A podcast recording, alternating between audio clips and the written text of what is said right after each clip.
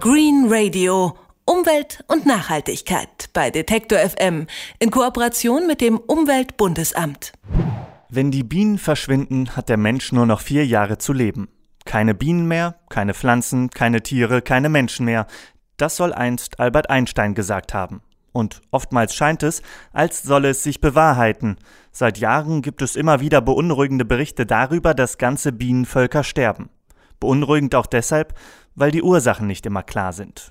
Die EU-Kommission hat sich jetzt drei Pestizide vorgenommen, weil sie als Bienengift gelten. Diese sogenannten Neonicotinoide sollen EU-weit verboten werden. Ob damit das Problem Bienensterben gelöst ist, darüber sprechen wir mit Peter Maske, Präsident des Deutschen Imkerbundes. Guten Tag, Herr Maske. Ja, guten Tag. Diese Neonicotinoide, die die Europäische Kommission jetzt verbieten möchte, was sind das für Mittel?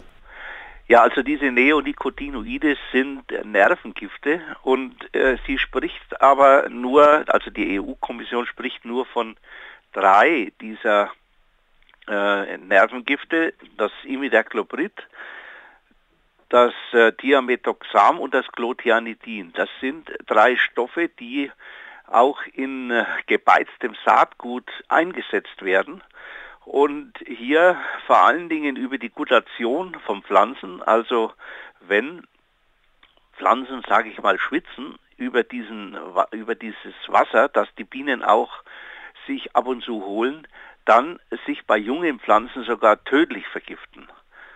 Und äh, diese äh, doch ansonsten auch, wenn es als Staub in das Bienenvolk von Bienen eben aufgenommen wird, auch nachgewiesenerweise zu Schäden bei Bienen führen. Nervengifte, das klingt ja schon mal bedrohlich. Wo und wofür werden die denn bislang eingesetzt? Diese Neonicotinoide, die werden weltweit eingesetzt und äh, man hat sich eigentlich zunächst gedacht, äh, wenn die als Beizmittel in dem Boden äh, ganz einfach äh, unter der Erdoberfläche eingesetzt werden, dann kann man von oben her das Spritzen oder sonstige Aufbringung von Insektiziden von äh, speziellen äh, weiteren Pflanzenschutzmitteln sich sparen. Aber man hat äh, jetzt im Nachhinein festgestellt, dass eben durch dieses Gutieren, wie das fachlich heißt, auch Auswirkungen unter anderem für die Bienen äh, sich einstellen. Sie haben ja gerade schon davon gesprochen, dass diese äh, Neonicotinoide, schwieriges Wort, ja. äh, sehr schädlich und auch tödlich für die Bienen sind. Waren das denn die, äh, waren diese Mittel die Hauptursache für das Bienensterben? Also wir äh, sprechen nicht immer gerne so von dem Bienensterben, aber wir sprechen von Völkerverlusten.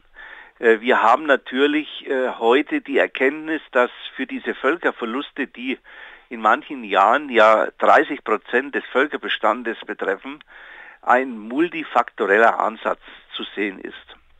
Da spielen auf alle Fälle auch Pflanzenschutzmittel mit hinein, aber es ist in erster Linie natürlich die Varroa-Milbe, ein äh, Schädling, ein Schmarotzer, der aus Asien eingeschleppt worden ist, der auch Viren überträgt, der unseren Bienenvölkern so stark zusetzt. Wäre es denn mit dem Verbot gegen die Neonicotinoide äh, getan? Also ist es damit getan? Ja, das ist so ein großes Fragezeichen.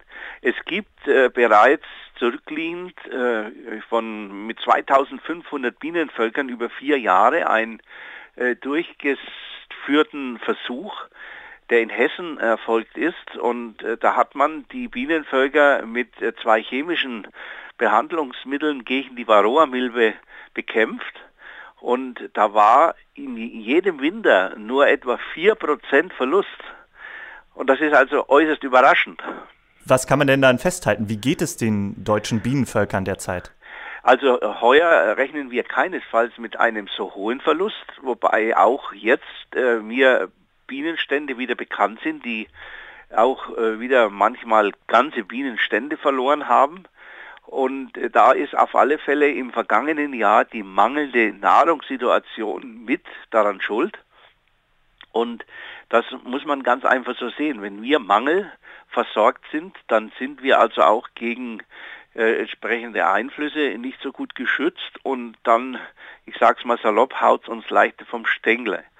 Und äh, es ist so, dass auch äh, nachgewiesen ist, wenn die Bienen mit vielfältigem Pollen versehen sind, dass sie tatsächlich auch mehr Pflanzenschutzmittel vertragen, so irr wie das ist. In anderen Ländern ist das Problem des Bienensterbens oder des Völkersterbens, wenn man es so nennt, von ja. Anfang an größer gewesen, beispielsweise in den USA. Wie sieht es denn dort aus? Gibt es dort schon ernsthafte Probleme beim Anbau von Obst, Gemüse oder Baumwolle? Also es ist so, dass äh, die Bienenhaltung in den USA nicht vergleichbar ist mit der Bienenhaltung bei uns oder in ganz Europa. Äh, dort ist eine reine Bestäubungsimkerei die äh, dort Bienenhalter, sage ich mal, das sind äh, Unternehmer, die 20.000 Bienenvölker haben und in erster Linie für die Mandelblüte dort einsetzen, die auch äh, ja, den Pflanzenschutzmitteln ausgesetzt sind in, in voller Form, die auch Verluste haben, aber die ernten den Honig nicht. Die haben also, wie gesagt, nur eine reine Bestäubungsleistung, die sie dort erbringen und bekommen pro Bienenvolk 150 Dollar. Während bei uns äh, doch eine in Deutschland, wir versuchen noch eine flächendeckende Bestäubung durch die Honigbiene zu gewährleisten. Und äh, da äh, ist also das nicht so der Fall wie in den USA, dass wir da von Nord nach Süd eben der Mandelblüte nachwandern, sondern im Frühjahr haben sie die Obstbäume, sie haben Kräuter, sie haben eine ganze Reihe von Gemüsearten zu bestäuben, dass es dann Früchte werden und damit stellen sie die Nahrungsgrundlage für die gesamte Ökologie her. Nur ist es so, dass dann, wenn das Frühjahr vorbei ist, äh, die Masse an entsprechenden Pollenspendern nicht mehr gewährleistet ist und dann ist der Tisch für die Biene ganz mager gedeckt. Und äh, da, wenn dann noch die Sonnenblume dazukommt, die keine Erträge mehr bringt, und äh, dann auch der Wald, wie wir sagen, nicht honigt, dann ist äh, so eine Situation, dass wir sogar im Sommer die Bienenvölker füttern müssen. Und da ist ein, eine vollkommene, äh, ja, ich sage mal, Neubestellung in unserer Landwirtschaft notwendig, um hier auch entsprechende Blühflächen als Nahrungsgrundlage nicht nur für die Honigbienen, sondern für alle blütenbesuchenden Insekten wieder zu schaffen. Sagt Peter Maske, der Präsident des Deutschen Imkerbundes. Wir haben über ein geplantes EU-weites Verbot von drei Pestiziden gesprochen. Vielen Dank für das Gespräch. Alles klar. Green Radio. Umwelt und Nachhaltigkeit bei Detektor FM in Kooperation mit dem Umweltbundesamt.